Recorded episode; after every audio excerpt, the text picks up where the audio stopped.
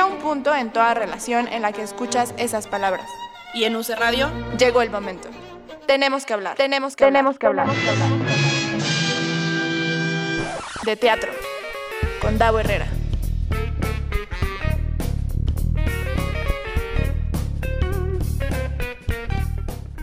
Con Davo Herrera, Isabel Castro. ¿Dónde está Isabel. Te estoy diciendo, te he dicho ya desde la vez pasada que hay que cambiar el intro. Pues hay que cambiarlo. Que contratar a una nueva voz que nos represente. A mí me representa Naima. Naima, te mando un abrazo. Naima, otro intro. Pero quieres otra voz. O sea, que no sea No. Naima ya. No, Quieres No. otra entonación. ajá. O sea, solo quiero que me mencionen a mí también. Ah, bueno, claro, eso tendrá que suceder, por supuesto. Y nuestra imagen, que nos vamos a sacar fotos, porque ya vi que tú tienes una nueva imagen. Ya tengo fotitos nuevas que me, que me tomó un famoso fotógrafo de apellido Castro. Y ahí te Mucho like, ya la vi el otro día en tu Instagram. Sí, claro, claro. Bueno, bienvenidos y bienvenidos. Seres teatrales. Es que ya no sé cómo empezar, Isabel, con esta Sí, novedad. dijimos que sí. Muy buenas tardes, bienvenidos y bienvenidas a Tenemos que hablar de teatro con Isabel Castro y Davo Herrera. Eh, gracias por conectarse a la gente que nos está viendo ya en Facebook Live, gracias a la gente que nos escucha en podcast, por supuesto. Escuchen todos los podcasts de, de Tenemos que hablar de teatro y de UC Radio. Mira, Rebeca dice buenas tardes. Rebeca. todos".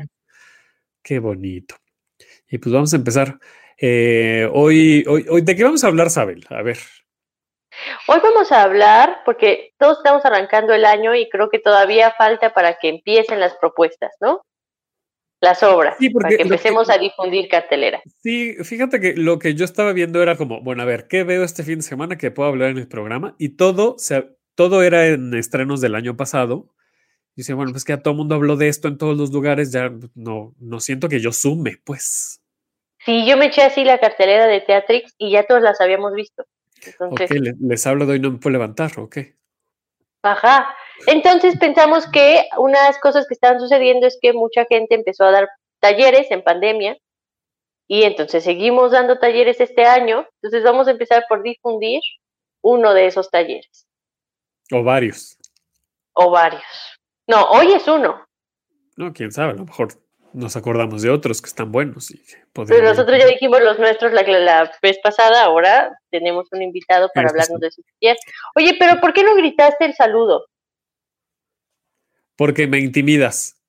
No, ya hasta te iban a. Alguien tuiteó, Gaberen tuiteó que quería que, que tú le enseñaras a gritar un saludo. Un saludo ya no que sea. gritas. Sí, no sé qué tuiteó, pero algo grito, Davo. Grito, ser teatral. Así decía el Oye, la verdad es que sí soy bien estridente. Bueno, pero a ver, podríamos hacer una votación en Twitter de quién es más estridente. Si yo con muy buenas tardes, seres teatrales, o Paco con qué. Así. Vamos a hacer la votación, claro que sí. Pero a ver, otra vez saluda. Otra vez, cinco, cuatro, bueno. tres, dos. Es más, Gabito, sácame otra vez. Volvemos a entrar. Muy buenas tardes, seres teatrales. Bienvenidos y bienvenidas una semana más a Tenemos que hablar de teatro con Sabel Castro y Davo Herrera. Pues hoy vamos a hablar de un taller que tenemos muchas ganas de difundir. Y tenemos con nosotros a Eloy Hernández. Eloy, bienvenido. Hola, hola, qué gusto verlos. Hoy. Ahora, En esta nueva etapa donde, donde ya saber, ya sabíamos, pero bueno, ya es, for- ya es oficial, digamos. Ya sé. El Oye, tenemos, que yo robé. ya sé, Eloy también está en todos, ¿eh? Próximamente ya va a tener también su espacio. Su sección ahí, como. Pedrito Sola. Hablando, hablando en serio, Eloy, creo que sí deberías tener un espacio. Ah, pues yo encantado. una perspectiva distinta que no hay. Y Y le ponemos, no es mi producción, para que no haya ataque de hashtag, no es mi producción. Estaría interesante. Sí, así es que gusto verlos, muy feliz año. Todavía se dice feliz año antes del 15 de enero. Ah, bueno. Ah, tu- ok. Tu regla es el 15. Por protocolo estamos bien. Ok. Ok.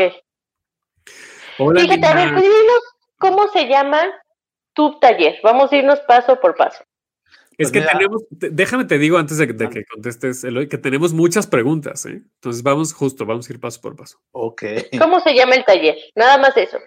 Taller práctico de producción de teatro. Ese es el taller que vengo a promocionar. Y no voy a mencionar otro que ya salió, pero bueno, es el episodio 2 de talleres. No, ahorita platicamos de él que también está, está bien. Sí. ¿Cuál sería la primera pregunta, Davo, con ese título? Taller práctico de producción. Bueno, me queda claro, bueno, o podría yo asumir a qué se refiere que es un taller práctico, pero la primera pregunta que te queremos hacer es, ¿qué es, qué es producción? Ok, bueno, pues la producción es realmente todo lo que está atrás de lo que vamos a ver en, una, en cualquier tipo de, la vida. O sea, al fin de cuentas, la vida se produce y el teatro aún más. Entonces, todos los elementos... Eloy, Eloy Hernández, enero 2021. Sí, va, Twitter. y específicamente en teatro, ¿qué es todo eso que hay atrás? O sea, ¿qué, áreas involucra la producción? Digamos que lo que ve el, espectador es la punta del iceberg. Todo lo que está abajo es la producción. Y hay varias etapas, que viene la preproducción, la producción y la postproducción. Realmente el mundo de la producción incluye esas tres etapas, lo cual es desde elegir el texto. Yo creo que, en, por ejemplo, en mi caso, lo primero que hago es elegir el texto si el texto es sólido, aún teniendo creativos que no sean tan sólidos, va a salir bien uno de la batalla. En cambio, cuando el texto es malo, aún vistiéndolo, se va a caer. O sea, y yo sé que es muy complejo. Yo lo aprendí eso mucho cuando trabajé en la capilla. Con Boris estaba yo en difusión hace 10, años, casi 9 años. Y, este, y realmente los, los textos que Boris Sherman, la compañía de los endebles, tiene, son textos muy sólidos. Entonces va a ser muy complejo y también no toda la curaduría, porque hay que pagar la renta, ¿no? Pero este, una buena, la parte de la curaduría que está apoyada con proyectos de ellos, está, tienen textos muy sólidos. Y yo creo que esa es la cuestión. Es como cuando vamos al cine, yo sé que aquí hay que hablar de teatro. Uno sale del cine y dice, ay, bueno, se hubiese pasado esto, hubiesen cambiado a la chica, o bla, bla, bla, pero luego, te van diciendo que nunca estuvo mal lo que vieron en el guion. Entonces yo, a partir del, del mismo texto, me va diciendo si soy el productor capacitado para él. O sea, yo que más quisiera montar Sunset Boulevard, el musical, pero no tengo los millones de dólares ni de libras para pagarle a Andrew River los derechos, ni la escenografía, ni nada. O el Rey León. O sea, tienes que ver realmente el texto, a partir de ahí te está diciendo, desde alguno como productor, o en esta parte como gestor, o como creador, o regularmente aquí en México muchos productores son los mismos artistas, los mismos creadores.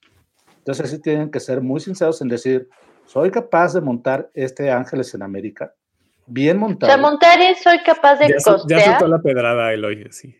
Ángeles en América. ¿Montar es costear? ¿Mm? ¿Perdón? Cuando dice soy capaz de montar esto, ¿soy capaz de costear esto? De, de ver de qué forma lo financio. O sea, porque si uno cree que el productor va a abrir la cartera y se acabó, no, tienes que, por ejemplo, en mi caso, y en los talleres yo que me toca trabajar, este, es una tercera parte. Porque si te va mal a ti como productor en taquilla, recuperas tu tercera parte. Las otras dos terceras partes, es yo hago una, una cuestión mixta, o en la cuestión de que tiene que ser el Estado, particulares, patrocinios, o en este caso incentivos fiscales, o lo que haya, pero que mi riesgo no corra más allá del 30% porque una taquilla mala recupero mi, inversión. Pero si estoy pensando que la taquilla va a recuperar el 100%, ya estamos mal. O sea, la taquilla es un plus. Tienes que tener la inversión, por lo menos el, el 80% de la inversión, antes de levantar, la, levantar el telón, ya todo solventado. Ok. Entonces son tres etapas, preproducción, producción y postproducción. Así es. En el taller se ven las tres etapas. Sí, vemos las tres etapas, exactamente.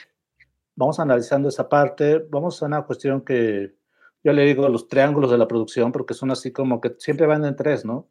Este es muy básico también como en la vida, ¿no? Tiempo, tiempo dinero y creatividad, ¿no? ¿Qué es lo que tengo más en este momento?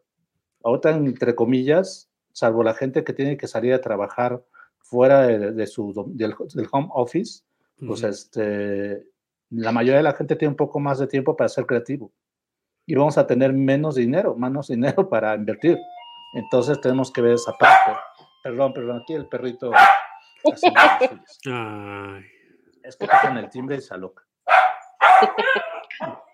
¿Cómo se llama Eloy? París. París. Ay, se fue. Se, se fue Isabel. Dijo, yo, yo no voy a estar escuchando ladrillos de perro. Me voy a salir.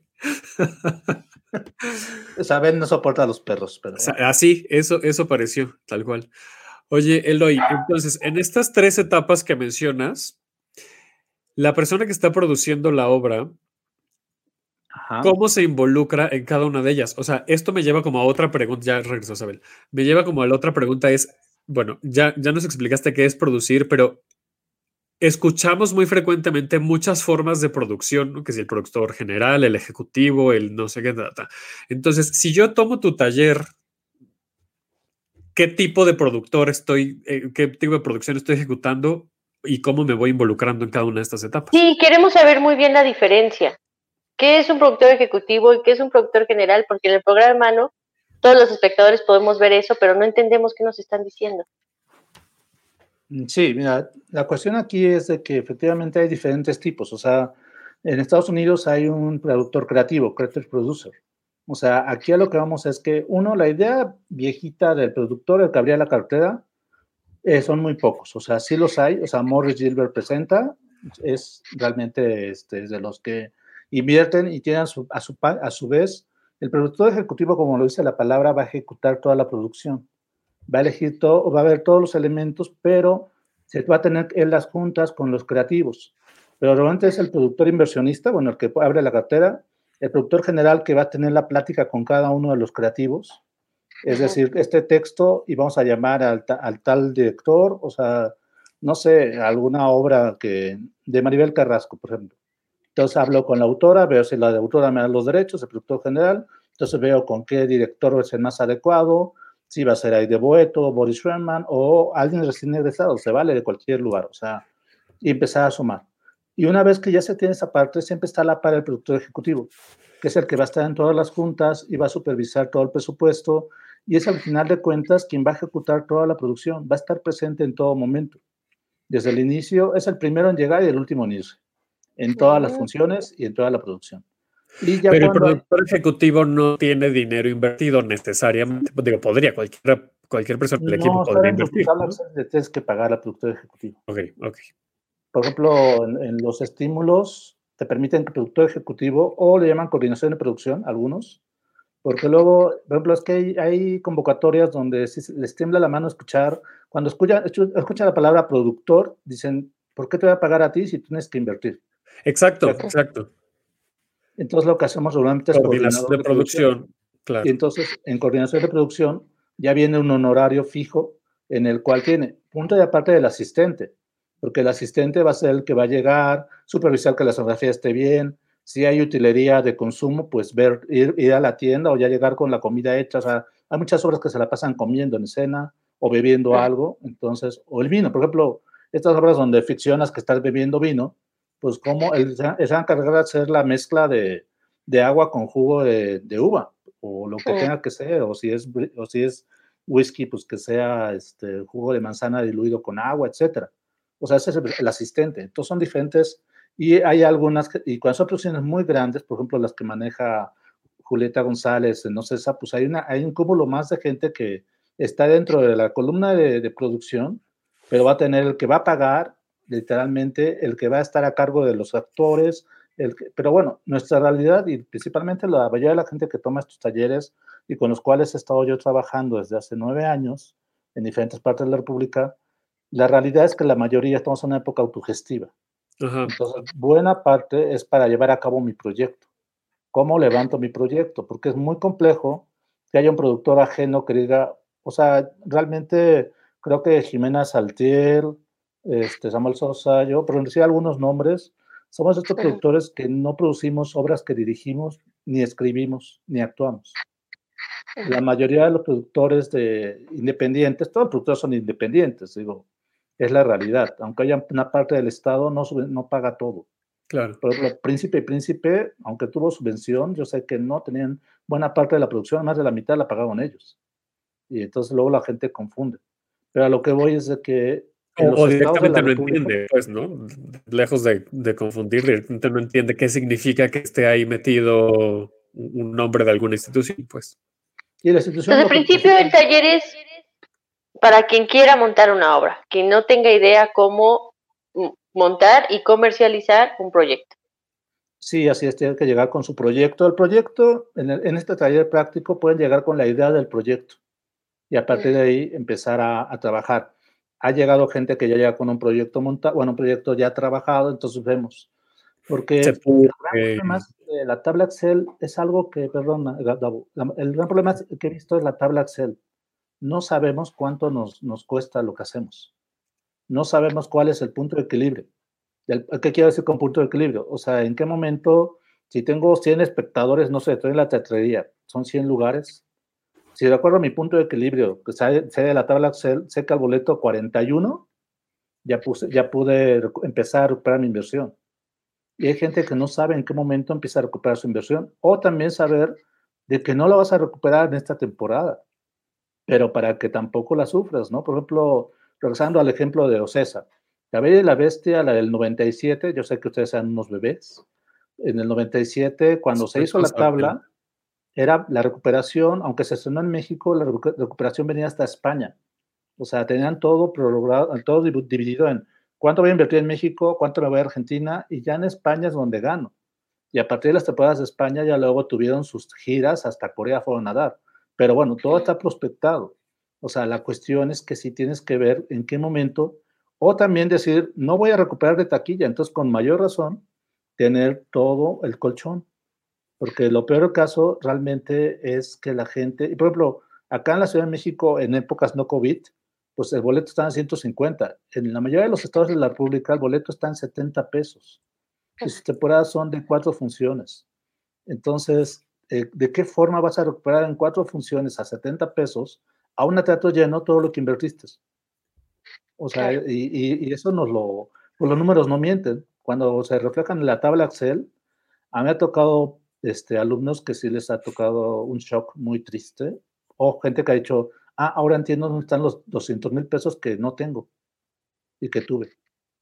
O sea, porque sí es muy complejo. Yo creo que es falta de herramientas. Y yo creo que esta cuestión tendría que darse, ya estamos en universidades, pero todas las, todas las que diplomados y tendrían que tener por lo menos un par, de, un semestre o un par de talleres para que de entrada sepan cómo llenar su recibo de honorarios. Yo en proyectos he hecho a, actores, al momento que le digo, sí, pero en este recibo de honorarios no estoy dado de alta en Hacienda. Y entonces me dicen, y no me quiero dar de alta. Bueno, pues entonces no te puedo contratar. Porque, y más, cuando es dinero público, como los EFIARTES, claro. todo hay una auditoría. Y entonces, aunque seas tú muy bueno, no te puedo ni me puedes dar el recibo de tu prima, porque al final de cuentas tu prima no va a estar en el programa de mando, no, va a estar en la, que estamos muy acostumbrados. O sea, la profesionalización está muy compleja y la realidad es que no nos enseñan en las escuelas, salvo algunas excepciones. No, en las escuelas que yo sé de teatro no hay, no hay producción ni nada parecido. En la NAT hay una, una rama de producción. Dice Sonia Saucedo que sí, pero no sé si que, sí que Sonia, cuéntanos. En ella de Monterrey. Sí que, sí hay materias, sí, si te gusta, sí que. ¿Cuál es el O sea, porque si sí las hay, ¿por qué de todos modos les es muy difícil levantar sus proyectos?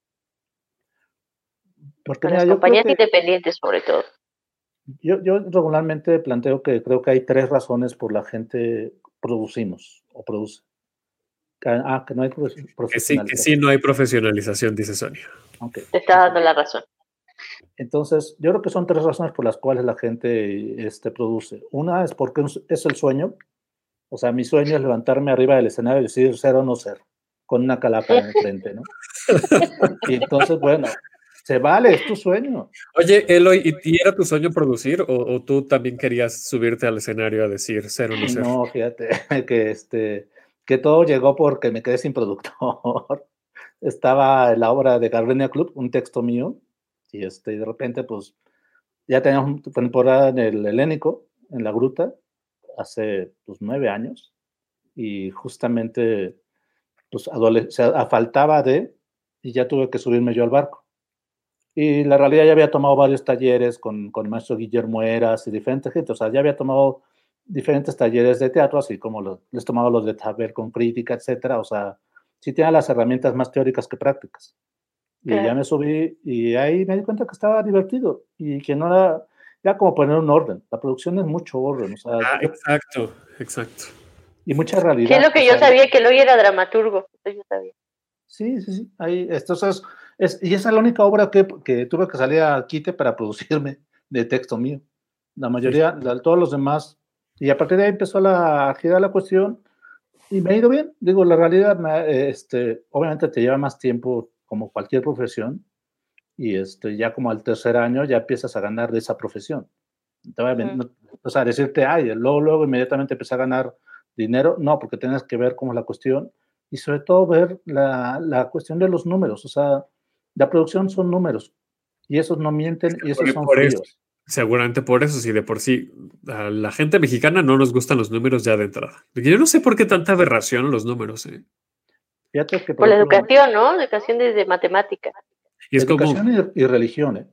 Fíjate que, por ejemplo, yo en los más de 40 montajes que ya he producido, Así soltando currículum, Eloy. ¿eh? Sí, me encanta. Este, nada más dos actrices y las dos judías en la primera reunión me preguntaron, ¿y cuánto y cuándo me van a pagar? Es que sí. hablo, de, un cúmulo de... Ya te entendí lo de, la, religión, claro, como que nos enseña que nos tiene que dar pena, ¿no? Como enfrentarnos a, a ese tipo de conversaciones. Yo en la abogacía, cuando, cuando litigaba mucho más, ahorita ya no litigo muy poquito, pero este, la mayoría de los divorcios se enteraban cuánto ganaba el marido cuando les llegaba el oficio de descuento. Ah, este maldito, o sea, cuando le daban su 50 o 30%, ahí se enteraban cuánto ganaban. Y hablo de parejas de 20, de 30 años, de 10 años. O sea, no hablamos de con la pareja. Sí, en, el claustro hay. A ver, vamos a leer los comentarios que nos ponen aquí la Ay, anda, bueno, qué, qué exitazo este programa. Dice Corina. Creo que en el claustro hay una carrera. Ay, no me lo quites, Gabo. Gracias. hay una carrera de producción de espectáculos. Sí, justo, Ale Ballina da clases justo en, en, esa carrera de, de, producción y ella da el taller de producción, tal cual. Y estaba un comentario de una chica de San Luis Potosí muy interesante también. Voy a terminar de leer el de Corina, si me lo permites. Los productores de teatro hemos llegado de todos lados. Sí, he producido teatro, dice Corina. Eh, Samuel Sosa viene del cine.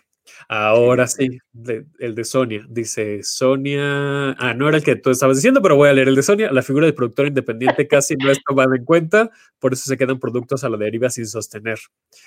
Eh, ahorita discutimos sobre eso porque, como bien decías, Eloy, eh, o sea, todos los productores son independientes, ¿no? Pero, pero creo que hay una percepción sobre lo que representa ser independiente, que estás tú, por ejemplo, está, está Samuel, ¿no? Muy poquitos que alcanzamos como a distinguir, pero hay un montón de compañías que están produciendo sus propios, un montón. El problema es que no se toman ellos en cuenta como productores. O sea, es así como, a mí me ha tocado ver compañías que vamos a montar las troyanas y tú, Davo, eres el único hombre, así que tú no vas y tú lo, tú lo produces. Y no, o sea, e, eres un actor, suponiendo, o sea, si la compañía son de actores, pues si eres actor, pues no vas a tener las herramientas para producir y vas a sacarlo como puedas. O la idea de que soy buen productor porque sé comprar barato, pues eso es una herramienta. Pero de que sepas caminar en el centro y encontrar barato, eso no vas a saber utilizar de dónde generas ese dinero para comprar barato ni a cómo se recupera ese dinero con el cual compraste barato. O sea, la cuestión es que si una compañía, el gran problema es que muchas compañías, no todas, muchas compañías se gestan de la misma, de puros actores, entonces al momento que quieren dirigir, pues quién, o sea, que quieren producir, pues a mí no, yo lo que quiero es actuar. Entonces, eh, hay que una carrera de gestión cultural que se está corriendo desde la UDG, desde hace tiempo virtual y en todas, hay muchísima gente. En la no, perdón, te, voy a cancelar el comercial. En la Universidad de la Comunicación tenemos la carrera de Comunicación y Gestión para la Cultura y las Artes. Oh, Iniciamos en febrero. Oh, qué, bonito. ¿Empieza apenas? No, no, no, ya, ya lleva algunos años. O bueno, o sea, el, semestre empieza ahora en, en, febrero, pero ya la carrera lleva algunos años aquí en la, en la UC. Sí, pero por ejemplo, un ejemplo básico es muchos actores se están matando para hacer el diseño de su obra.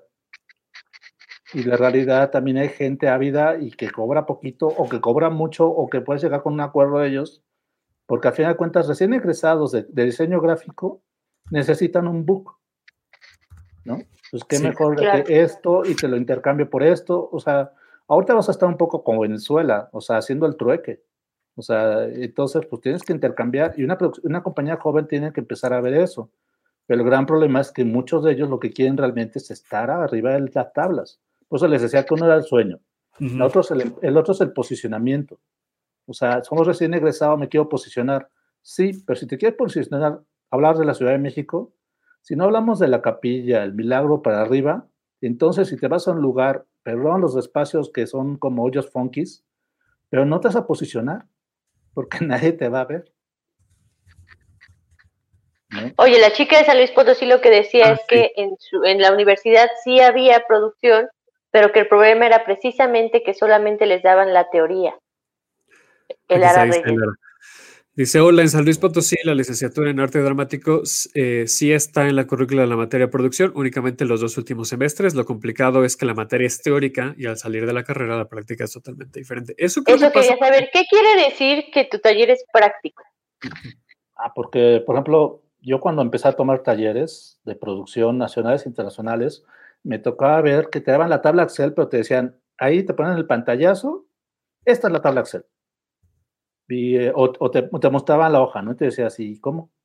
No, acá, acá, acá literalmente les doy formatos tanto de cronograma como de tabla Excel y sobre esos formatos vamos, me aterrizan su proyecto y vamos haciéndolo práctico. O sea, realmente de las cinco sesiones, la uno es la teórica, porque la primera es que el gobierno, aunque, aunque no lo quiera reconocer, y, y más esta 4T, siempre no ha querido reconocerlo, sea de cualquier color. Pero más esta tiene una obligación y es un derecho humano a la cultura. Y si no quieren entenderlo, hay una cuestión, o sea, lo primero que yo hago, la primera clase es ayudar a aprender, porque creemos que el gobierno nos hace un favor, o creemos, o, la gente cree que somos como limosneros que nos tienen que mantener. No, es una obligación que se tiene el Estado y, y, está obligado mundialmente mediante tratados, con, tratados ratificados internacionales por México, que tienen el mismo valor que la Constitución. Entonces, hacerles primero entender de que no te están haciendo un favor, es parte de, y también tú tienes una retribución social que dar al momento que tomas un dinero y que tienes que estar, si yo, si voy a postular con, para el Estado algo, tengo que estar perfectamente pagando mis impuestos. Mm, claro. Porque no tendría lógica. Sí, no tiene, lógica. Y entonces, ese es un gran problema. Mucha gente en el EFIARTES, en muchas otras convocatorias, cuando le piden el 32D, que es la, hoja en la cual que expide el SAT diciendo que estás al día con tus impuestos, se ofenden. Y entonces, ¿cómo te voy a dar dinero público si tú mismo no estás cumpliendo con tus obligaciones? Yo sé que odiamos al SAT, pero hay que cumplirlo. O sea, a partir de los 18 años, el amor de tu vida no sé si llegue, pero el SAT sí. Otra cita, otro code para Twitter. Los ingleses dicen que nada más hay dos cosas seguras, ¿no? La muerte y los impuestos. Y es la realidad, pero juega con ellos. O sea, realmente es bien complejo ver y a lo que pasa con lo teórico, yo me eché algunos semestres de la UDG virtual, no la he terminado, realmente la vida no me dio, pero, este, pero todo era teórico. O sea, había un semestre entero para decir qué es gestión cultural. Y terminaba el semestre y no había una definición clara. Y los maestros te decían, es que la gestión cultural no se puede definir y me hiciste seis meses de mi vida. o sea, entiendo bien el comentario de San Luis, o sea, lo de las cuestiones teóricas, es, el primer estado que se aventó en el 2013 fue Tlaxcala, cuando dijimos con una cuestión práctica.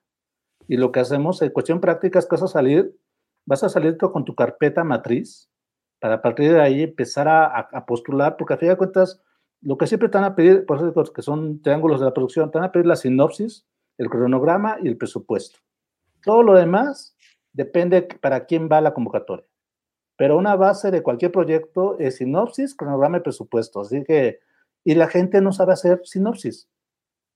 Y eso es literal, o sea, empiezas a decir, bueno, mi obra es bien bonita, eh, eh, se trata de, este, no, no, es que no, no lo has visto, no, no, Davo, no te ríes, va, está bien bonita. Y, son seis personajes. Y ya perdiste, ya perdiste un minuto de los tres que te tenía de atención.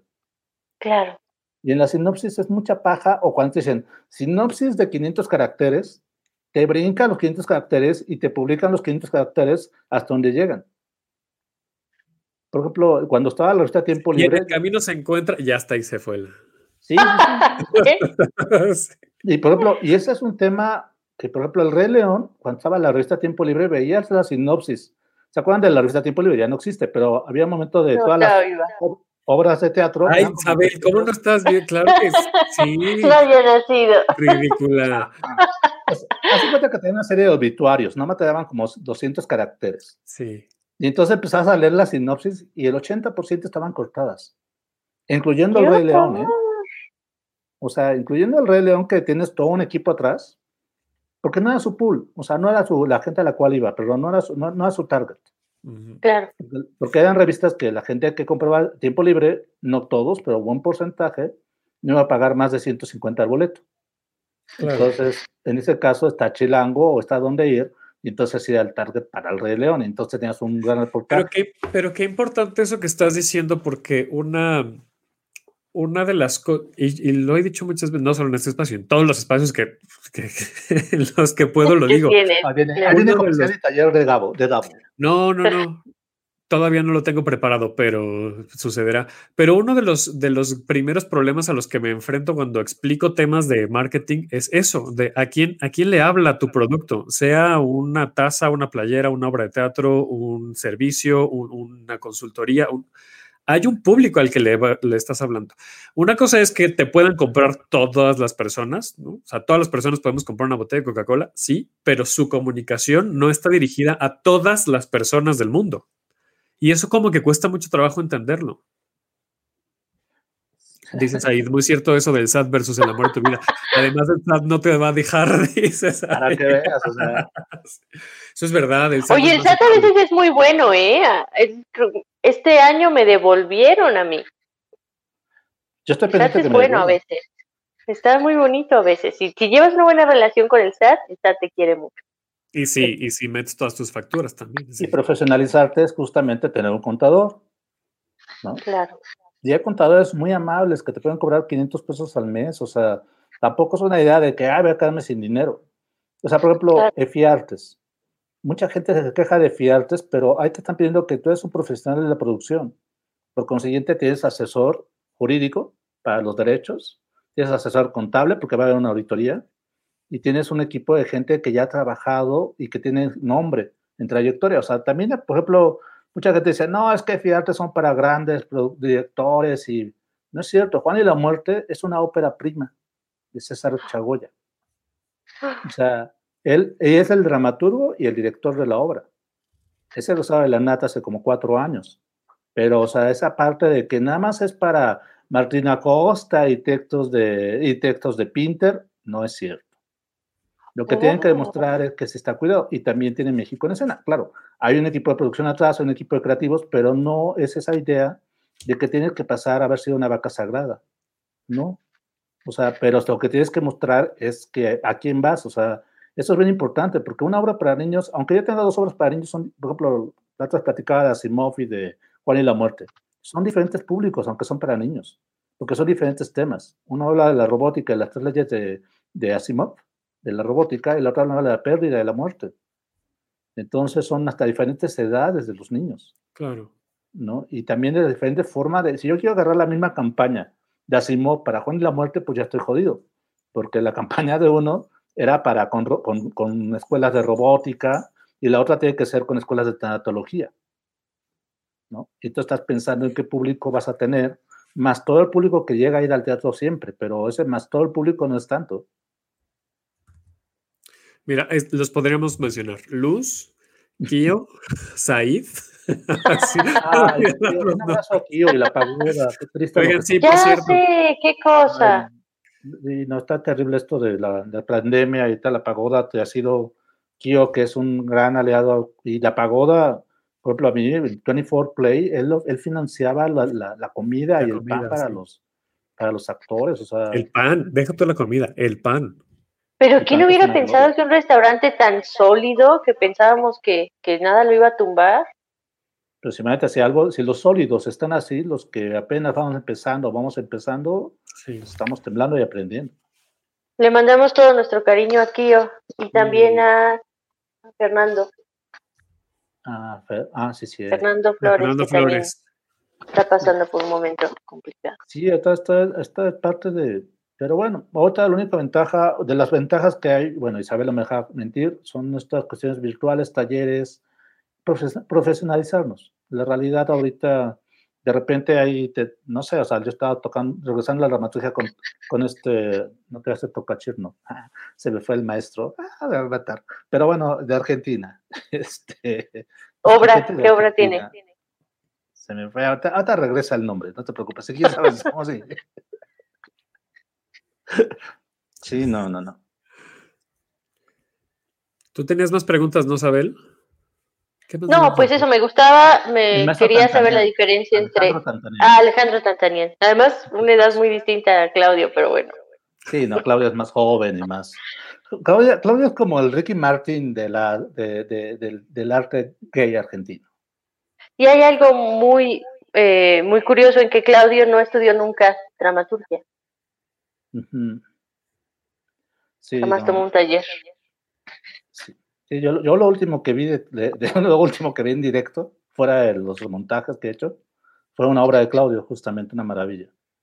¿Cuál? Eh, de una pareja gay. ¿Cómo se llama esta cosa? El próximo. Ah, ah, sí, muy bella, muy, muy bella. Es muy bella, muy triste, muy bella. Sobre las, Sí, justamente el, el amor a través de las redes sociales. Mm. sí, muy, muy bella. Es muy bella. sí. Oye, También oye, entonces quien entra a tu taller, volviendo al tema, es si, si es una persona que quiere meter su proyecto de Fiartes, o si es una persona que quiere a- meter a Fonca, o si es una persona que quiere montar así su proyecto independiente, todos tienen cabida en el taller. En el, en el práctico sí, porque vamos a empezar ahí. Lo de fiar más bien serían las herramientas para luego afinarlas. Por eso viene Que- el que ahí episodio tenemos 2, episodio 2, justo. que es el de- Aviéntate de una vez el comercial. Justamente Vas. empezamos el miércoles, 20 el lunes 25 de enero, terminamos el práctico el 8 y el 10 de febrero inicia el episodio 2, pero ese está hecho para el helénico, por parte de la Secretaría de Cultura. Ese realmente está financiado por el FONCA, pero más bien, uno cuando tiene FONCA, tiene una cuestión que se llama retribución social. Entonces, mi retribución social Que Sergio Villegas siempre dice que, que la retribución social ya en sí mismo puede ser la obra, ¿no? ¿Para qué te piden más cosas? Es, es la realidad, pero bueno, mientras no se modifiquen las cosas, mi retribución social es este taller, ¿no? Ya. Y, y este taller sí es específico para postular de EFI- EFIART, EFITEATRO. Aquí la cuestión, cualquier persona puede pos- postular, ¿eh? no, no tienen que haber sido mis alumnos, cualquiera puede postular. Lo único que se le está pidiendo ahí sí Pero tú es... les, les facilitas porque les esclareces las dudas y les ayudas a, armar sus carpetitas y eso, me imagino, ¿no? Sí, ahí, ahí- sí lo que se les pide es experiencia demostrada, este, que tengan conocimiento en Excel, cronograma y traer un proyecto que van a postular. Mm. O sea, la realidad ahí sí es de que vamos a trabajar, van a ser 15 personas, porque sí es una locura de revisión. Pero Vamos, a, vamos a ver realmente su proyecto o gente que no les pegó el proyecto, vamos a analizar el por qué. Porque no te dicen, ¿verdad? Cuando, cuando te rechazan el proyecto en, en EFI, En no- Efiarte sí te dicen, Ah, sí te dicen. te dan, por ejemplo, yo monté Next, yo postulé Next to Normal antes de que la montaran, para casi normales pasamos como cinco productores. Y ya al final, pues bueno, así es la vida. Quien te toca, dicen que cada que el proyecto le toca a quien le toca, a quien, a quien- ah, como dicen que el proyecto te busca a ti al final de cuentas. Entonces no me correspondía. Pero cuando lo postulé yo a FIARTES me dieron 16 hojas del por qué no. Ah, o sea, sí te explican Y- bien. Y, y todo se resumía. en, Pormenorizado. No me gustan los musicales, ¿no? Y, y era, y era el director de Next to Normal Argentina, que ya va por su octava temporada. O sea, sí era un directorazo, pero estaban así como de, estás ponderando la creación extranjera, porque obviamente el, el, el autor, el autor, el músico eran gringos y el director era argentino, y pero ¿qué tiene de malo? O sea, luego aquí vienen y llegan de repente gente que no son de nivel, pero son extranjeros y, les, y ya te sale la, le, das los, los, vidrios, ¿no? ¿Cuál es el oro por vidrios? O no sé. No sé, ya, ya no damos para otro quote en Twitter. No, esa cosa de ve- venden cuentas, ¿no? Ajá. Sí, pero bueno, La realidad es que el EFIARTE sí ese es un especie específico y ese sí es, ese sí es gratuito. Pero, pero quiero suponer hay un proceso de selección, obviamente. Que no, y que no garantizas que si tomas el taller van a tener el EFI. El no, no hay garantía con, con ellos. O sea, la gente no, digo, va, que vaya y lo tome obviamente para que aprenda y que pueda poner en práctica, pero no es que ya tomas el taller, pues ya, mi EFI, ¿no? Sí, no, no, no, está muy complejo. Ojalá se pudiese eso garantizar, pero no, no se garantiza esa parte. Y ese sí Nunca puedes garantizar eso, ¿no? No, no, porque al final de cuentas los jurados son tres personas. Cada cuenta, si de repente ah, yo odio a los perros y tu obra es la de este, de, de Sara Pinetti. La de Sara Pinetti, la, de los, la del perrito esto. Y yo, a mí los perros me caen mal. Yo ya por mi propia idea de que me caen mal los perros tienen un voto menos. O sea, si, traen la gente issues. Los jurados somos humanos. Cuando somos jurados somos humanos. Sabel y yo ya nos tocó ser jurados en dos metros y ahí está muy cuidado. Falto yo, de este panel falto yo. Cristian Cortés dice, das oro por espejitos, saludos. Gracias, Cristian. Brazos a la a carretera 45. Este, sí, o sea, la realidad es eso. Y, y entonces caes en tres cabezas que pueden estar muy ocupadas, pero ¿sabes dónde se caen más? Cuando a mí, a mí me ha tocado ya estar el otro lado jurado y cuando quieren montar remontajes, ¿sabes dónde te libras de revisar las 550 carpetas o las que te manden? con el video. Si es remontaje, abres el video y si no está bien grabado, ya no te digo que a tres cámaras, sino una sola cámara, bien grabada y que se escucha, y si no pones en las notas como jurado, video ilegible. Por esta, esta razón, y, ya dejas de calificarlo. Y con eso ya te ahorraste el 40% de los postulados. Claro. Así de sencillo. O sea, por ejemplo, Oye, ¿cuáles son tus requisitos para, para entrar al segundo, al, la parte 2. A la parte 2 es eso, que tengan experiencia demostrada, un proyecto y este... Pero el proyecto que tienen que mandar carpeta, video. Carpeta, carpeta. Todos en papel. Y este, pues por ejemplo, apenas ayer se dio la publicación de eso y ahorita ya van 120 solicitudes. Para 15 lugares. que va a ser una pre-revisión, pero está bien, o sea, la realidad vas a agarrar, o sea, y, realmente se agradece que maestros como el maestro Miguel Sabido lo posteó ahí en Face. Te ha interesado, ¿no? Y, yo es un ejemplazo que alguien de 80 años, con toda una trayectoria de producción, este, con ganas de aprender herramientas que muchos organzancitos de diferentes edades no quieren, que ellos sí, o sea, me, encanta que Luis siempre viene a este programa a quejar, bueno, a este y a todos, a quejarse. no, no, no, no, Por eso me quedé también en lo yo también me quejo de todo. No, pero la realidad es, la, es la generación baby mover y sabe que trabajando es la única forma y si me faltan herramientas las tomo. Y realmente es un honor que el maestro esté ahí solicitando la inscripción. ¿no? Y, además siempre, aunque tengas unas herramientas, pasa el tiempo y tienes que actualizarlas. Sí, sí, sí, sí, Y también, y también la cuestión es que uno cuando se da cuenta de eh, lo que yo he visto en los talleres es ellos mismos les va cayendo otra frase antigua, les cae el 20, se van dando cuenta de que, de que obviamente iban a adolecer. O hay muchos que postulan y si te piden 10 cosas, pones 8. Y las otras ni cuenta se van a dar. No, sí te das cuenta. O sea, como jurado, lo primero que haces, bueno, ya ahora ya haces revisión administrativa ya hay, ya hay alguien antes que te manda ya las, los que sí cumplieron los 10 requisitos. O los requisitos, claro. Pero hay mucha gente que dice, no se van a dar cuenta que me faltó eso. No, no estamos en la, no estamos en la secundaria, ¿eh? O sea, de que te falte una parte de, de, de, tu tarea, no quiere decir que vas a tener siete. Aquí no vas a ser calificado de entrada. Sí, es, es sí o no, fin. Pero también la cuestión es que no nos enseñan. O sea, simplemente cómo hacer una sinopsis, regreso al tema de la sinopsis, en serio es muy básico, podemos agarrar cualquier otra de cine, o sea, podemos bajar alguna de cine y la sinopsis no me dice nada. Bueno, las de cine están muy bien trabajadas, pero en general de teatro no me dicen, la mayoría no me dice nada. Me dice una idea porque la hace el mismo creador. Y no, es como los trailers de las películas. Tienes que contratar a alguien ajeno. muy viciado, claro, el, creador está muy viciado ya de eso. ¿Y eso por qué es? Eh? ¿Por qué aquí en México el programa de mano y todo lo hacen los mismos de la obra? Eh, porque es mi bebé. Y entonces al ser mi bebé. La cara de Isabel. Ay, sí, Ese si es- podcast, vayan a Facebook, buscan el video, así minuto 45, y para que vean la cara de Isabel. Ok, pues agarra al bebé y aléjalo un poco de ti y dices, ay. eh, Y, y luego llamas al cirujano plástico, ¿no? Pero este. que esa es otra rama, o sea. Pero tu bebé se va a ver chulo si hay otras gente, o sea, la realidad es, simplemente yo lo que les invito siempre es, tu sinopsis pasas a la gente o lees a la gente que no sabe de teatro. Claro, claro. Si Claro. te interesa, Pues es que es un poco el objetivo, ¿no? Que exacto, si le despiertas el interés a una persona que nunca va al teatro, estás del otro lado. Claro. Pero no, si empiezo a hablarte de que es que esto de acuerdo a la teoría, muchos se van a las teorías que el público no tiene por qué conocerlas. No, uno sabe. No, yo nunca he visto una teoría en un programa de mano. ¿De qué hablan? Pues nada más como que Eh, del eh. tema. O, o de la trama, ¿no? Juan es un muchachito que perdió a su abuelo.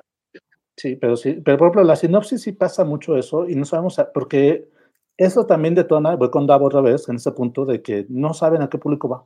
Sí, exacto. Por ejemplo, porque luego en el ejercicio, fríamente, tienes que tener una sinopsis para el patrocinador, una para la institución. Claro, porque le estás vendiendo a para el público. públicos, por supuesto. Esto se llama Y lo que hacen normalmente ¿Cómo es que mandan la misma sinopsis a todos. ¿Cómo se llama, maestro Davo? que esos, ¿Qué? esos diferentes públicos se llaman stakeholders. Cada stakeholder tiene una relación diferente con tu marca, con tu empresa. Porque no es lo mismo venderse, venderle el proyecto a los accionistas, ¿no? A los productores, pues, que al público en general, que a los patrocinadores, que al EFI, pues, ¿no? Tienen una, una relación diferente. Por ejemplo, a mí un, un patrocinador que tuve, un aportante para una EFI, me dice, es que a la otra vez me mandaron a mí, un, me, me contactaron y me mandaron una carpeta como de 50 hojas. Perdón, o sea, al- al- a la empresa le mandas un one En una sola hoja viene la imagen, viene la sinopsis, viene dónde está, viene cuánto quiero de ti, se acabó.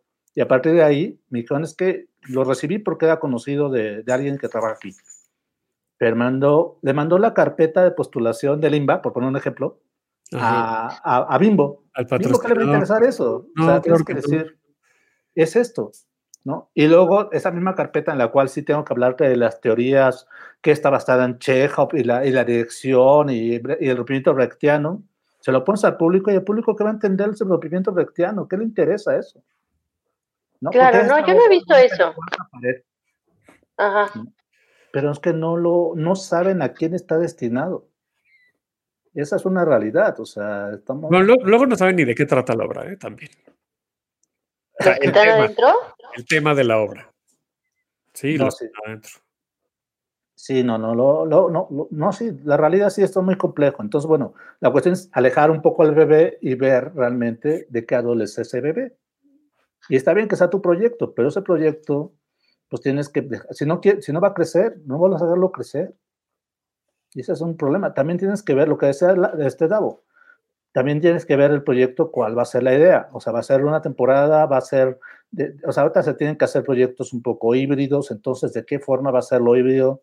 ¿Cómo lo vas a lucir en pantalla? ¿Cómo vas a lucir en escena? ¿Qué diferencia me vas a tener en cada uno? Claro. ¿No? Lo que dice ¿Qué puede ser el gran problema es que no conciben su obra como un producto. Ah, es que uno de los puntos que yo veo es del proyecto al producto. Y, y la realidad es que si tengo clara la misión de mi proyecto, no, hay un comentario. Ah, Dice Francisco Arrondo, lo importante es saber delegar y confiar en el equipo que se tiene, no solo en el teatro, en cualquier proyecto, sino se confía en el propio equipo para que se tiene. Bueno, pero cultura se tiene que tener un equipo. La mayoría de la, de la gente que se dedica o, o que levanta proyectos son tres. Me, myself, and I. Entonces, ¿cuál es tu equipo? O sea, va- está padre tu paranoia, pero no, no va a pasar nada. O sea, y lo que más les importa es director, dramaturgo y actores, pero todo lo que está afuera no lo toman en cuenta, como decías en un inicio. No, pero, por piensan en el yo- productor, no piensan en la agencia de difusión. Ejemplo, si yo soy el productor, el director y actúo, en el hecho escénico, ¿qué hago? Si soy el actor, tengo que estar en el aquí y ahora en el escenario. Ujú. Si soy el director, tengo que estar viendo al actor cómo se rompe todo. siempre me estresa mucho ver en el programa a mano que así este, escrita, dirigida, actuada, producida eh, y te vende las palomitas por la misma persona. Me estresa mucho. Claro. Una vez, una vez en el foro Shakespeare, un grupo de Puebla, lo puedo entender porque era foráneo, pues menciono de Puebla, era una obra de estos, en espacio, en espacio urgente 2, yo tenía, funciona el espacio principal, y de repente este, yo estaba en taquilla y llega una persona vestida de la dama de negro, o sea, así como de dama de negro, como de espanto, a preguntar, ¿cuánta gente hay? O sea, la misma actriz checando si había gente y, era así como que espera, o sea, ya, me rompiste. Claro, pues es que hasta para ti que estás en el escenario. Ella ni siquiera asistente de dirección. Ni asistente de producción, o sea, tiene que haber un, equipo, como dice Francisco, tiene que haber un, tiene que haber un equipo o no, no funciona. Pero bueno, el taller va a empezar el 25 de enero, vale 1.600 pesos. Mira, mira, Eloy solito se dirige y se entrevista. Es el mejor, el sí. Mejor porque ya se dio cuenta que nos quedan cinco Dio el tiempo, exactamente. Fantástico. Me mandaron un mensaje por ahí. A ver, pero sí, te interrumpí, nada más pasé el, el chiste. cuéntanos, cuéntanos. Son cinco sesiones de tres horas cada uno, son 15 horas. Empezamos el 25 de enero, o sea, este lunes en 8. Eh, cuesta 1.600 pesos y es literalmente con que tengas la idea de un proyecto o un proyecto no a trabajar y vas a salir con una, una carpeta matriz de tu trabajo. O sea, la realidad todo va a ser sobre el trabajo de, así como la crítica, con saber que se tiene que, es el que mueve el lápiz, ¿no? Al final cuentas, vamos a dar las herramientas y la gente va a mover el lápiz y, y, y sí, buena parte, fíjate que buena parte de los, de la gente, por ejemplo, me tocó ser el, primer taller que estuvo en una muestra nacional de teatro y me tocó con puros jóvenes que estaban becados. De esa camada de casi 28, porque pedí yo uno de cada estado, pero al final de cuentas llegaron 28. Este, ahora ya la mayoría ya han tenido jóvenes creadores o PECDAS de sus estados, o sea, porque al final de cuentas son herramientas que les va a servir a ellos para, para, o sea, yo no les voy a hablar si está bien o está mal el proyecto. O sea, yo voy a hablar de la producción, se acabó. O sea, si me presentas un Martín Acosta o me presentas un Fred Roldán, no me interesa. A mí me interesa que esté bien producido. Me, interesa el contenido, cómo lo vas a vender. Ya, para criticar otras cosas no me corresponde. A mí mi tarea va a ser, vamos a darle cuerpo a eso. Hoy hay mucho que agradecerle, Eloy. También como persona, un gran abrazo, amigo. mis paleros. Gracias por compartir tu experiencia, dice Francisco Arredondo. Gracias. Tápate, chamaco, hace frío. ¿qué tal? no, pues ve cómo está su, su Yo siempre, bueno, me imagino que también les pasa a ustedes que ven así algún tuit o algún comentario en, en, Facebook. Yo asumo que la gente está así como en su foto, así lo está escribiendo. no, pues se mete Pablo Perroni en su Instagram, ¿cómo está escribiendo siempre? Bueno. Ay, lo pues canceló, ¿no? Sí, ya lo, ya, lo, volvió a abrir. Creo que ya lo ah. Ya, ya, ya regresó, ya, ya regresó. Qué bueno, seguramente para vacaciones. Se tomó unas vacaciones. el episodio 2 está abierta la convocatoria en la página del Helénico. En la del Helénico, el 2 que es para el EFI, ese es el episodio. Ajá, ahí sí tienes que tener experiencia comprobada, proyecto realmente este, sólido para casar, o sea, sólido para Sí, porque es, es, es, la puerta de entrada para que puedas presentar el proyecto en EFI. Así es, que EFI ya no tardan en salir las nuevas reglas, yo creo que la siguiente semana. Pues muy bien, Eloy. Pues muchas gracias por conectarte. No, gracias a ustedes por el espacio. Siempre es un placer muchas gracias. Y felicitamos de antemano a la gente que quede seleccionada porque de verdad que es una gran oportunidad para aprender a producir y vender sus obras de teatro que tanto esfuerzo les cuesta trabajo hacer. Aparte ahora el EFI este año, primero se va a calificar el proyecto y luego se va a ver lo del aportante se, va, se cambian las reglas. Antes, antes tenía que entrar como aportante. Pobre los jurados del EFI. Ahora va a ser como una convocatoria de limba. Así que agárrense. Oh. Van a quitar sus 15 o 20 mil pesotes a más no poder. Oye, si se quedan con ganas de saber más de la producción, bueno, escríbanos al Twitter, que ya tenemos cuenta. ¿Cuál es la voz? Pues miren, todavía está así en blanco, es un huevito, pero es arroba hablar de teatro, tal cual. No, quítalo el huevito, nadie le crees que es huevito y hacemos una segunda parte para hablar más del efiteatro. Sí, ahora que salga publicado estaría para. Sí. Sí, sí, ya estás. Pues muchas gracias. Nos vemos la próxima semana. Gracias por conectarse. Tenemos que hablar de teatro. Les recuerdo las redes sociales de UC Radio, arroba UC Radio MX. A mí me encuentran como arroba 9 A ti, Isabel. ¿Cómo arroba Sabel Castro? Aquí se despide. Ya aplaudir de pie. París. Adiós, París. El gritón. Bye. Eh, sigan los podcasts, por favor, de este y todos los programas de la estación. Nos encuentran en Spotify, en Apple Podcasts, en Himalaya, en todos lados. Ahí estamos, en Google Podcasts, en todos lados. Eh, y de todos los programas, por supuesto. Se quedan con UC Deportes y más. Y yo tenía una pregunta para saber, pero la voy a guardar para la próxima semana. Te la voy a decir ahorita por. WhatsApp, pero, pero quiero que hablemos de eso la próxima semana. Ok, Que tiene que ver con las audiencias, por supuesto. ok. Pues gracias. Nos vemos la próxima semana. Adiós. Esto fue Tenemos que hablar de teatro. Si lo quieres, déjalo ir. Si es Davo Herrera, volverá cuando menos te lo esperes.